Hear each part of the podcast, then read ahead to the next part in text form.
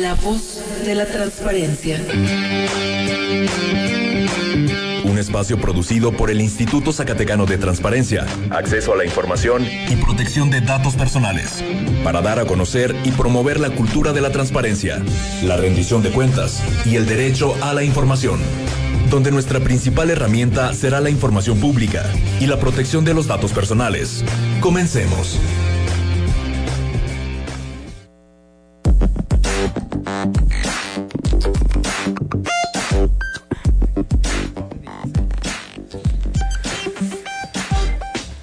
Muy buenas tardes. Iniciamos una emisión más de este su programa La Voz de la Transparencia, una producción del Instituto Zacatecano de Transparencia, Acceso a la Información y Protección de Datos Personales en conjunto con el Sistema Zacatecano de Radio y Televisión. Yo soy Javier Berumen.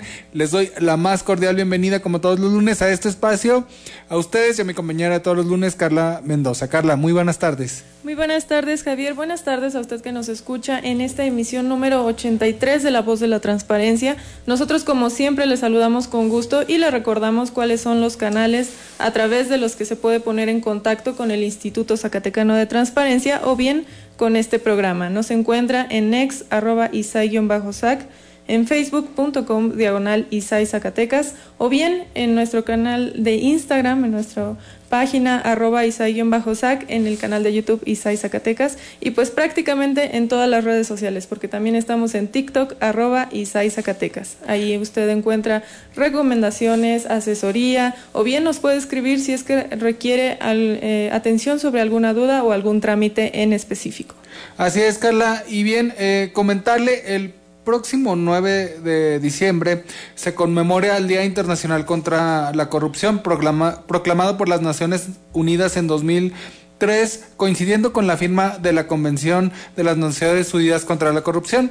El objetivo de este día es conmemorar y aumentar la conciencia sobre el impacto negativo de esta práctica y fomentar acciones para combatirla. Y para la emisión de hoy, eh, ¿qué mejor hablar del combate a la corrupción? Que con el fiscal especializado en combate a la corrupción, el licenciado Salvador Villalmaraz, que nos acompaña esta tarde en esta misión. Muy buenas tardes, bienvenido fiscal. Muchísimas gracias, este, Carla y Javier, por esta invitación. Eh, estoy muy contento de estar aquí y estoy a sus órdenes. No, pues a usted, fiscal, un gusto que nos acompañe y que nos venga a platicar sobre este tema que es de mucho interés para cualquier ciudadano, para quienes nos escuchan el día de hoy. Y bueno, eh, nos gustaría iniciar la conversación ahora sí que platicando en específico cuál es la función de la Fiscalía especializada en combate a la corrupción, porque es un tema muy, muy interesante y una instancia que yo creo que todavía eh, poco se conoce.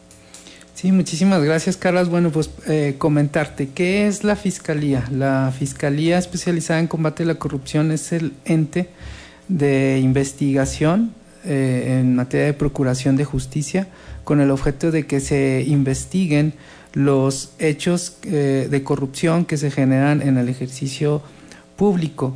¿Qué hace la Fiscalía? La Fiscalía especializada en combate a la corrupción pues tiene a su cargo la atención, eh, la atención, la investigación, la litigación y la persecución de los delitos relacionados con hechos de corrupción, que cometen los servidores públicos en el ejercicio de su función.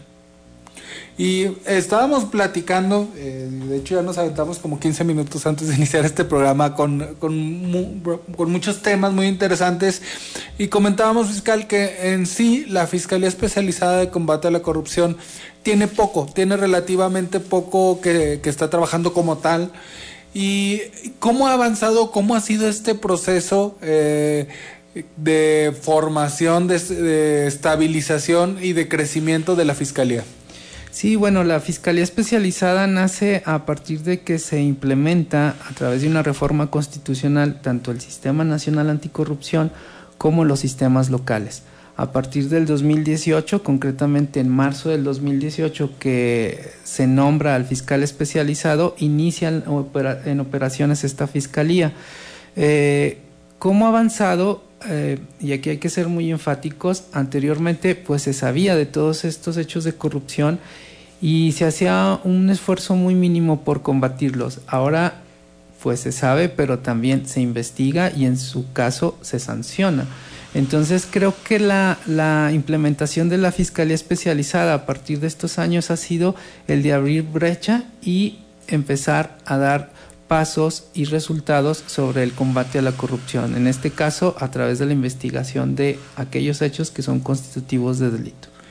Y, aquí quisiera que, nos platicara un poco eh, en este tema de los resultados que mencionaba. Luego es muy complejo y lo platicábamos, hablar de resultados porque lo mencionábamos, el, ciudadano en general, para hablar de resultados en combate a la corrupción, eh, piensa que tiene que haber cárcel o que tiene que haber un, incluso hasta un linchamiento mediático más que una subsanar el delito, no sé. ¿Cómo ha, cómo ha trabajado la Fiscalía en este tema de, resultados? Sí, la, Fiscalía especializada a través de sus investigaciones ha obtenido eh, varias vinculaciones a servidores públicos para que respondan ante un juez y se determine si existe una responsabilidad. Eh, también ha obtenido importantes eh, recuperación o reparación del daño a través de, estos años con motivo pues del trabajo de su función. Es importante señalar que no todas las denuncias tienen que terminar en una sentencia y no todas las sentencias son en el sentido de una pena privativa de libertad. Hay, eh, el sistema así lo establece.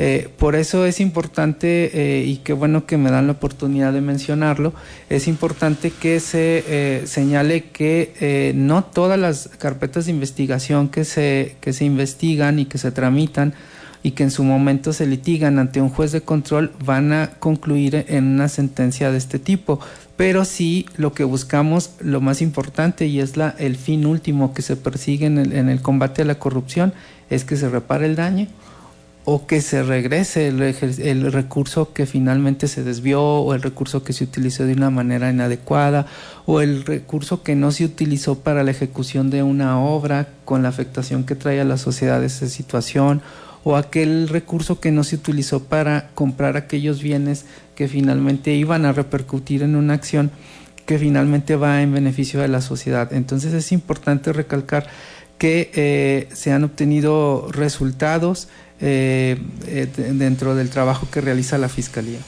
Y además que es un trabajo que usted nos comentaba ah, de vinculación entre instituciones y entre instancias, porque los procesos así lo requieren, ¿no? No todo está en manos de la fiscalía, así desde que llega la denuncia y, y, pues ahora sí que lleven a cabo todo el proceso y metan a la cárcel también. Es un trabajo de vinculación. Así es, el propio sistema y la esencia del sistema nacional y del sistema estatal anticorrupción es simple y llanamente una coordinación de las instituciones que trabajamos por un lado para auditar y fiscalizar el ejercicio público y por otro lado una vez que se presentara alguna eh, observación o comentario sobre el actuar de estos servidores públicos en el ejercicio de su función y del recurso público para que se presente una denuncia y es cuando la fiscalía a través de una denuncia de hechos, eh, integra una carpeta de investigación, realiza la investigación y una vez que tiene concluida la investigación, a través de la judicialización de las carpetas, pues eh, lleva ante un juez de control para que sea este quien imparta justicia y en su momento sancione este tipo de hechos que este proceso, al ser un proceso de algún juicio, pues requiere mucho tiempo, ¿no? Porque lo, incluso lo comentábamos fuera del aire, o sea, hay muchas argucias legis, eh, judiciales, perdón, que, que, se pueden implementar desde poner un amparo o poner varios amparos en diferentes juzgados a, a ver cuál, cuál funciona. Sí, así es. Este, el sistema ah, de justicia penal acusatorio, pues es un sistema que garantiza los derechos humanos tanto de las víctimas como de los imputados. En este caso, el bien jurídico que se persigue, que se repara, es el bien jurídico tutelado, pues es la afectación al erario público, a la hacienda pública. Eh, pero eh, también los, los que son señalados por haber hecho algún acto de corrupción, pues tienen esa garantía de que pueden ellos ejercer una, una defensa. Y es ahí donde precisamente radica el tema de la litigación. Eh, sin embargo, pues bueno, dentro de las, del objetivo de la fiscalía, pues es que siempre lleguen a sancionarse cuando hay todos aquellos elementos que establece la norma para que sea sancionado este tipo de conductas. ¿Y cómo pueden participar los ciudadanos en, en este combate a la corrupción? Es una pregunta muy importante y es precisamente una parte del área de oportunidad que tiene el sistema estatal anticorrupción. ¿Cómo hacer que la ciudadanía se interese todavía más en participar? Y, y, cómo podemos lograr que la ciudadanía, que aunque no haya sido víctima directa de un hecho de corrupción, pero que tenga conocimiento de uno de ellos, lo denuncie. Para ello eh, hay formas de denunciar estos hechos eh, cada vez avanzamos mucho más, haciéndole mucho más fácil a los aquellos que fueron víctimas desafortunadamente y aquellos que tienen conocimiento a través de las herramientas tecnológicas. Dentro de la Fiscalía General de Justicia, que mm, es de donde forma parte estructural la Fiscalía Especializada en Combate a la Corrupción, tenemos mecanismos para que se, se denuncien estos hechos. Uno de ellos es un chatbot de reciente implementación que se llama EVA, que lo pueden encontrar en, en redes sociales como Facebook o a través del WhatsApp, que son las redes sociales de, de, de mayor este, uso en, en, nuestro país. Y, este, y en donde pueden obtener toda la información para presentar una denuncia. Igualmente también tenemos dentro de la página web de la Fiscalía General de Justicia un sistema que se llama predenuncia en línea, en donde aquella persona que ha sido víctima de un delito puede acceder a, a, la página, puede entrar a predenuncia y en predenuncia puede hacer una reseña del hecho que finalmente le ocurrió, presentar algunos datos, se le otorga una cita y después eh, puede ir a presentar su denuncia de manera formal. También como fiscal especializada en combate a la corrupción tenemos un chatbot que eh, no es propio de la fiscalía, pero que eh, está en vías de serlo eh, por parte de una organización de la sociedad civil. Es el Observatorio Nacional Ciudadano quien elaboró un chatbot que se le denomina Ella es Norma. Este chatbot, a diferencia del de EVA, da un seguimiento a la denuncia, incluso puede proporcionar asesoría jurídica a aquellas personas que quieran eh, llegar a presentar una denuncia y pueden darle un seguimiento. Este, este chatbot también es de, es de reciente implementación, sin embargo creo, que son herramientas que pueden ser importantes.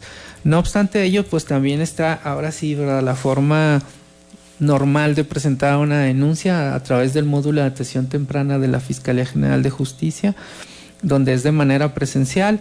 Eh, estamos los 365 días del año, eh, las 24 horas, este, y se puede ahí atender con muchísimo gusto a las y los ciudadanos que, que así requieran de nuestros servicios. Eh, ante esta amplia variedad de mecanismos y especialmente ante los de reciente incorporación que son estas herramientas tecnológicas, eh, ¿Cuántas son la, las denuncias que recibe esta fiscalía o que está recibiendo en, en este tiempo del año? Sí, pues actualmente eh, en 2023 hemos recibido eh, 356 denuncias. Eh, de estas 356 denuncias estamos llevando el, a cabo el trámite de todas y cada una, pero este hemos ya llevado a cabo desde 2018 a la fecha ya eh, 74 carpetas vinculadas y hemos judicializado 98 de, de estas. Entonces, actualmente tenemos un, un, un universo como tal, de, repito, de carpetas iniciadas en el año 2023 con un corte al 30 de noviembre de 356. Y, y los ciudadanos, eh, eh, regresando un poco al tema de las denuncias, eh, cuando algún ciudadano eh, tenga alguna sospecha o tenga algún tema de alguna denuncia, tiene que presentar alguna... ¿Qué es lo que tiene que presentar para que ésta pueda eh, proceder? Sí, como les comentaba, a través de los mecanismos, tratándose del chatbot, pues tiene que interactuar eh, en el chatbot, le va a ir haciendo una serie de preguntas en donde la inteligencia artificial lo va a ir guiando para que precisamente se advierta que se trata de una denuncia en cualquier delito, no necesariamente en, por temas de corrupción, pero si detecta la inteligencia que se trata de un hecho en donde participó un, un servidor público, pues lo va a canalizar para, para que sea un asunto que se tramite en la fiscalía. y no necesita más que ir narrando, hacer una narración de los hechos, identificarse obviamente, eh, dejar algún dato de contacto para que se le pueda localizar y se le pueda dar seguimiento y notificar sobre el actuar de la, de la fiscalía una vez que integra la carpeta, pero no tiene mayor requisito más que eh, incluso yendo presencialmente, el único requisito es que presente una identificación, que haga una narración de los hechos y que ratifique la denuncia en su momento.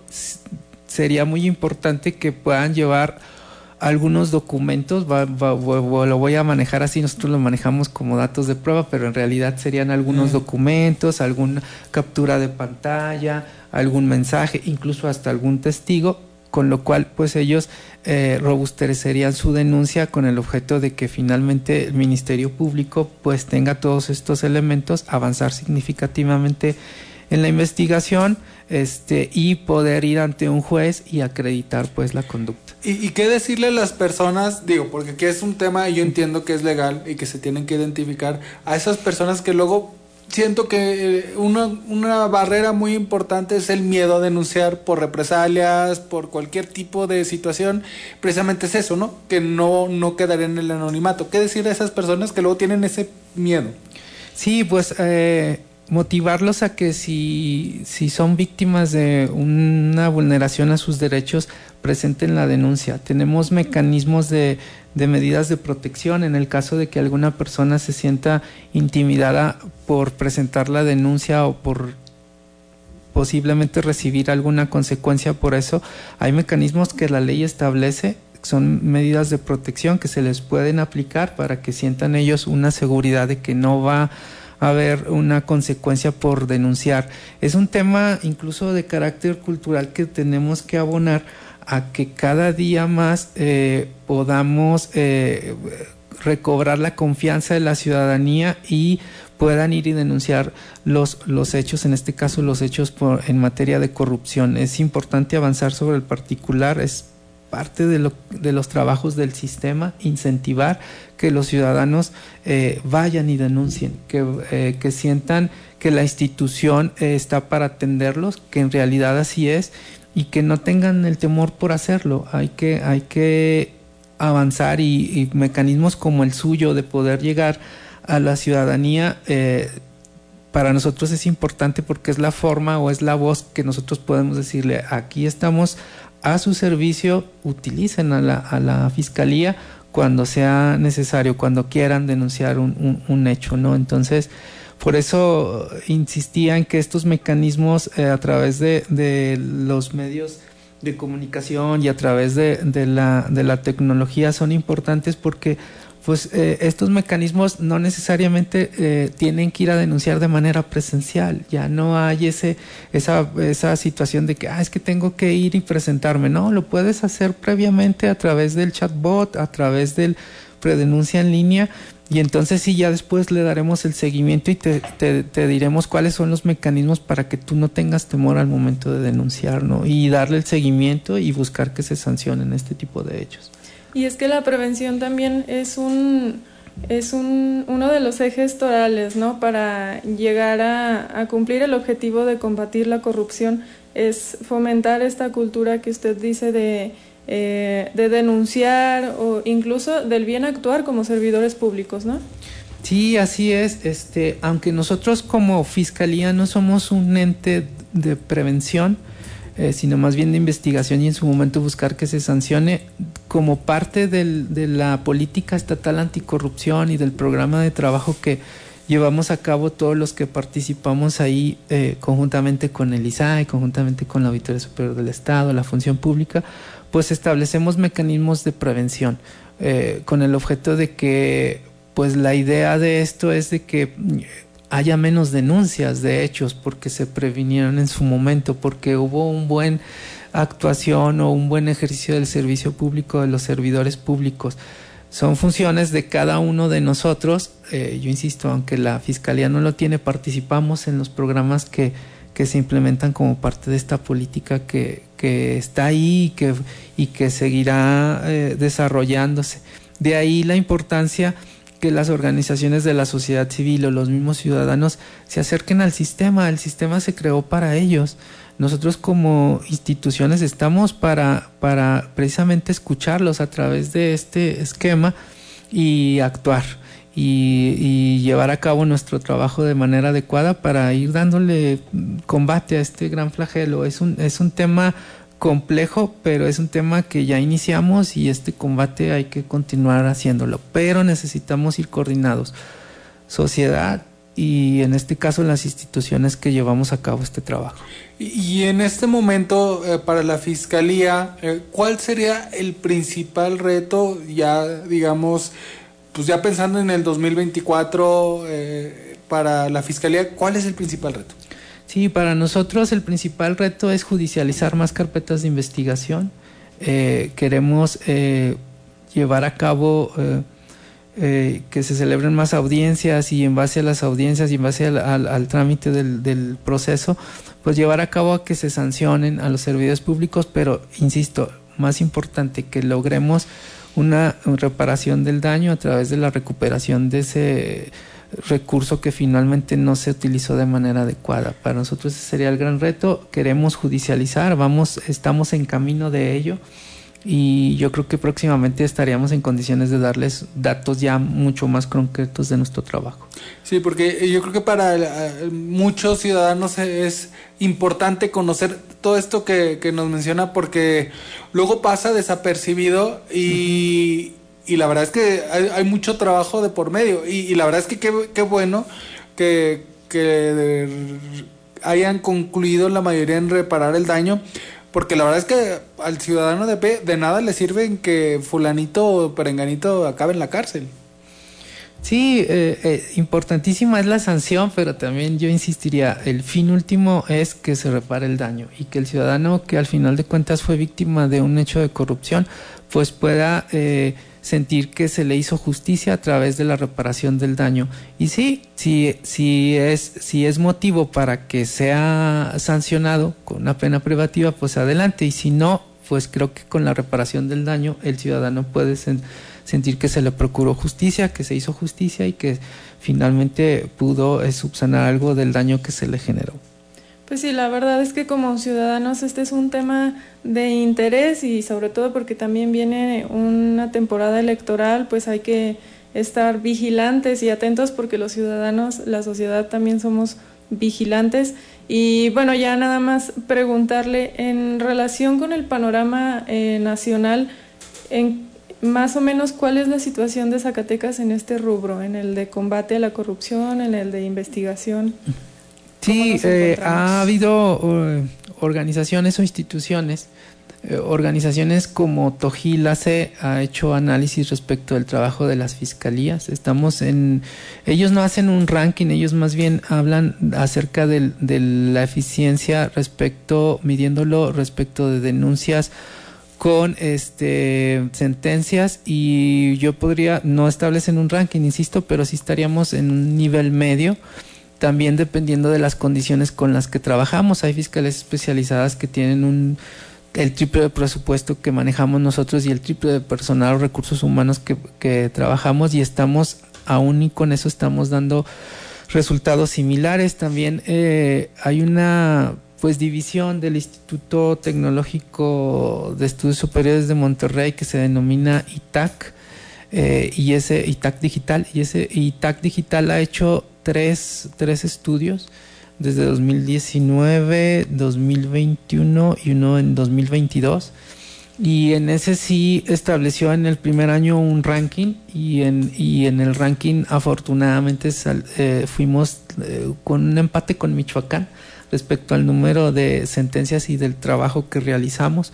Miden la autonomía de las fiscalías, que es otro tema que da para luego otra, otro programa, pero este, aún y con la fiscalía con la perdón con la autonomía de gestión y de operatividad que tenemos hemos dado ciertos resultados. Esos todos estos análisis están son públicos están en las páginas insisto de, de ITAC de ITAC de Monterrey de Tojil AC entonces son, son, son estudios y análisis que ellos han realizado, incluso haciendo uso del acceso a la información pública, que también es, eso es lo, importante. Nos preguntan de manera directa, de manera institucional, pero también hacen solicitudes de acceso a la información pública para cotejar. y corroborar que la información que estamos dando pues es la que por obligación tenemos que publicitar y es la, información eh, real. Entonces son mecanismos de autoevaluación, si así lo queremos ver, que son significativos, hay que decirlo también, nos establecen las áreas de oportunidad que tenemos y en consecuencia es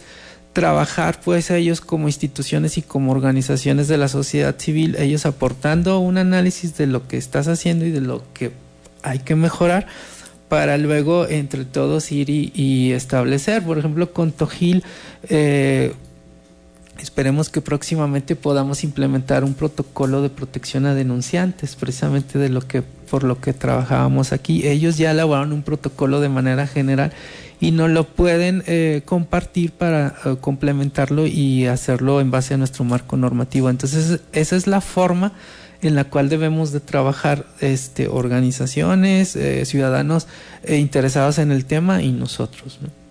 Muy interesante. Y me acaba de, llegar un mensaje de la comisionada Nubia Valles Escamilla en la que agradece eh, su participación y el apoyo brindado al instituto. Eh, ahí por ahí también, ya más adelantito cerraremos porque vamos a tener su participación también por ahí en un panel el, jueves. Sí, eh, me llevo una muy grata sorpresa con la invitación que, que están haciendo para participar en este panel. Eh, la verdad que muy agradecido. Y este, y sí, yo particularmente soy un convencido del tema del acceso a la información pública, de la protección de datos. Este, incluso formo parte y presido el Comité de Transparencia de la Fiscalía General de Justicia eh, y como Comité de Transparencia, ah, eh, que como comité tenemos esa función, en la Fiscalía todavía vamos un poquito más allá. Nosotros revisamos todas y cada una de las solicitudes que llegan a la fiscalía, que no son pocas, eh, salvo que me equivoque, porque yo no, tengo la. la fiscalía siempre está, en el top. Pero, somos, somos el ente, si no es el más, eh, que me atrevería a decir, creo que sí, el que más solicitudes de acceso a la información recibe. Y también pues nos, nos da también cierta satisfacción y aquí aprovecho para mandarle un saludo al titular de la unidad de transparencia, el, maestro Francisco Sandoval, este, eh, porque hemos obtenido siempre en la revisión el 100%, pero es parte de un trabajo en equipo entre comité y la unidad y este, y la verdad que es, es, es, bien importante, por eso agradecido siempre estaremos con el instituto y también para coordinarnos en las acciones que siempre realizamos como parte o como integrantes del sistema estatal anticorrupción. Pues un gusto tenerlo hoy en esta cabina fiscal, ya creo por segunda ocasión.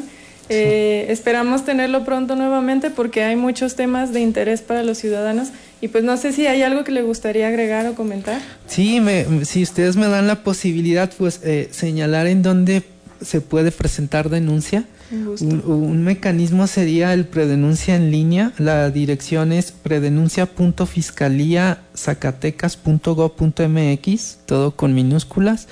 En el chat chatbot Eva, que está disponible en Facebook Messenger, en Fiscalía SAC y WhatsApp eh, al teléfono 492 2690 273 o en www.fiscaliazacatecas.gov.mx o bien directamente al módulo de atención temprana ubicado en Avenida Circuito Zacatecas número 401, Colonia Ciudad Gobierno, al teléfono 492-925-6050. Como les vuelvo a recordar, eh, nada más por temas administrativos, el módulo de atención temprana está de lunes a viernes de 9 de la mañana a 16 horas, pero estamos las 24 horas, los 365 días del año en el edificio de la Dirección General de Policía de Investigación, donde podemos atender cualquier tipo de denuncia.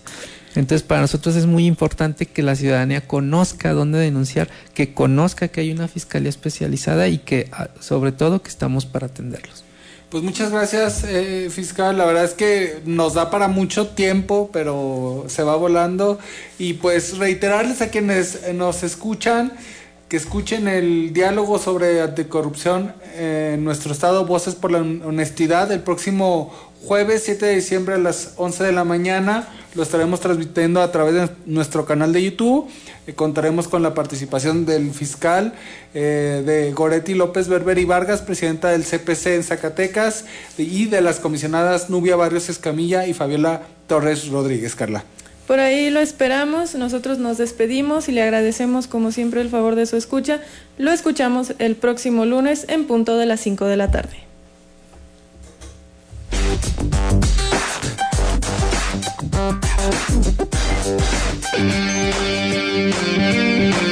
La voz de la transparencia termina su emisión de hoy. Recuerda hacer valer tu derecho a la información. Nosotros te asesoramos. Sigue nuestras actividades en Facebook, Twitter y por supuesto la próxima semana en otra emisión de La Voz de la Transparencia. Esta fue una producción del Instituto Zacatecano de Transparencia, Acceso a la Información y Protección de Datos Personales.